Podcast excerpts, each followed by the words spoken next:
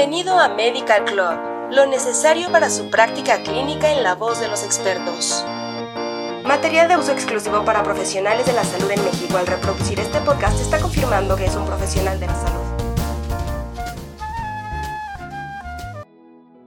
Hola, estás escuchando el podcast de salud cardiovascular y metabólica de Medical Club.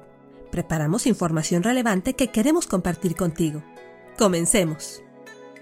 Existe una idea errónea de que las mujeres están protegidas contra las enfermedades cardiovasculares, lo cual hace que su manejo sea aún más desafiante. La variación en la presentación de esta patología entre sexos puede estar relacionada con diferencias en la fisiopatología o incluso en su detección. La comprensión de estas variables es esencial para la prevención, identificación y tratamiento de enfermedades cardiovasculares en las mujeres, con un impacto positivo sobre la morbilidad y la mortalidad. La esperanza de vida de la mujer ofrece varias oportunidades para identificar factores de riesgo de enfermedad cardiovascular adicionales, más allá de los factores tradicionales. Por lo anterior, es importante comprender que en la mujer, la enfermedad cardiovascular se ve afectada por factores de riesgo específicos. Durante la edad reproductiva, los resultados adversos en el embarazo, como la preeclampsia, los trastornos hipertensivos y la diabetes mellitus gestacional, afectan entre 3 y 20% de los embarazos. Dichas condiciones se asocian con un mayor riesgo de enfermedad cardiovascular.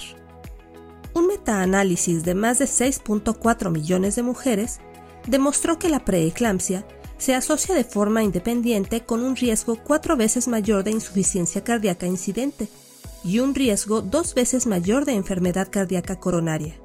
Por otro lado, en 2019, se encontró que las mujeres con diabetes mellitus gestacional tienen un riesgo dos veces mayor de futuros eventos cardiovasculares, en comparación con aquellas sin esta condición. ¿Sabías que? El embarazo es el único entorno fisiológico normal en el que el peso corporal aumenta aproximadamente 20% durante un periodo de nueve meses. Después del parto, la capacidad para restablecer la regulación del peso normal se ve reforzada por la lactancia materna. A su vez, esta puede verse afectada por factores como la falta de tiempo para hacer ejercicio, cambios en la dieta y la duración limitada del sueño. Un año después del parto, el peso de la mujer es un predictor más fuerte de la probabilidad de tener sobrepeso 15 años más tarde que el peso ganado durante el embarazo. En mujeres que no pueden perder peso entre 3 y 12 meses después del parto, puede surgir un perfil cardiometabólico adverso tan pronto como un año después del parto. La menopausia marca una transición de la vida reproductiva a la no reproductiva y está asociada con varios cambios biológicos en el sistema endocrino. Como sabemos, las hormonas sexuales tienen un fuerte efecto sobre el sistema cardiovascular. Su disfunción se asocia, por ejemplo, con un mayor riesgo de aterosclerosis y enfermedad coronaria. Las mujeres en periodo premenopáusico están relativamente protegidas contra las enfermedades cardiovasculares, en comparación con los hombres en el mismo rango de edad. Sin embargo, esta brecha se reduce después de la menopausia. Se sabe que los estrógenos ayudan a regular el flujo sanguíneo y a relajar los vasos sanguíneos. Una pérdida temprana de la función ovárica con cambios asociados en las hormonas sexuales también se asocia con la activación a largo plazo del sistema renina-angiotensina-aldosterona. Estos efectos conducen a disfunción endotelial, inflamación y disfunción inmunitaria, todo lo cual contribuye al daño vascular. A medida que la producción de estrógeno disminuye con el paso de los años, la presión arterial sistólica tiende a aumentar. En mujeres mayores de 75 años, la hipertensión sistólica aislada es un 14% más frecuente que en los hombres, causando una morbilidad significativa debido a la hipertrofia ventricular izquierda, insuficiencia cardíaca diastólica y enfermedad cerebrovascular. Independientemente de la causa, ya sea espontánea o iatrogénica, las mujeres con privación de estrógeno secundaria a insuficiencia ovárica prematura tienen un mayor riesgo de morbilidad y mortalidad cardiovascular.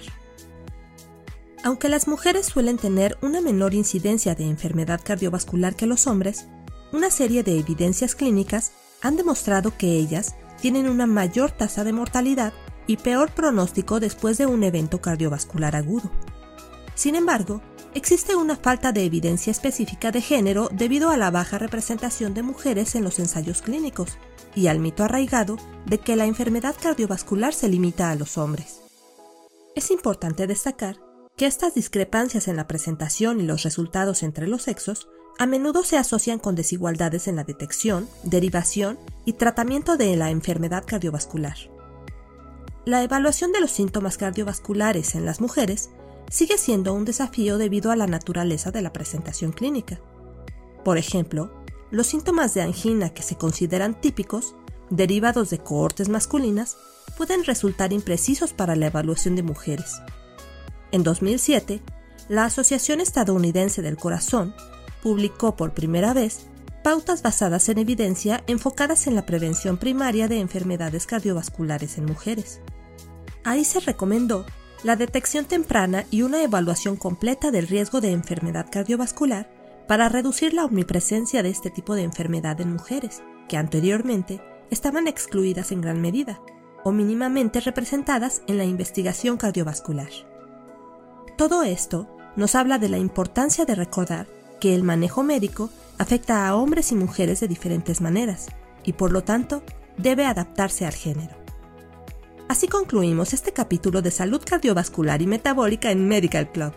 Suscríbete a nuestro canal para escuchar el siguiente. Hasta la próxima. Esto fue Medical Club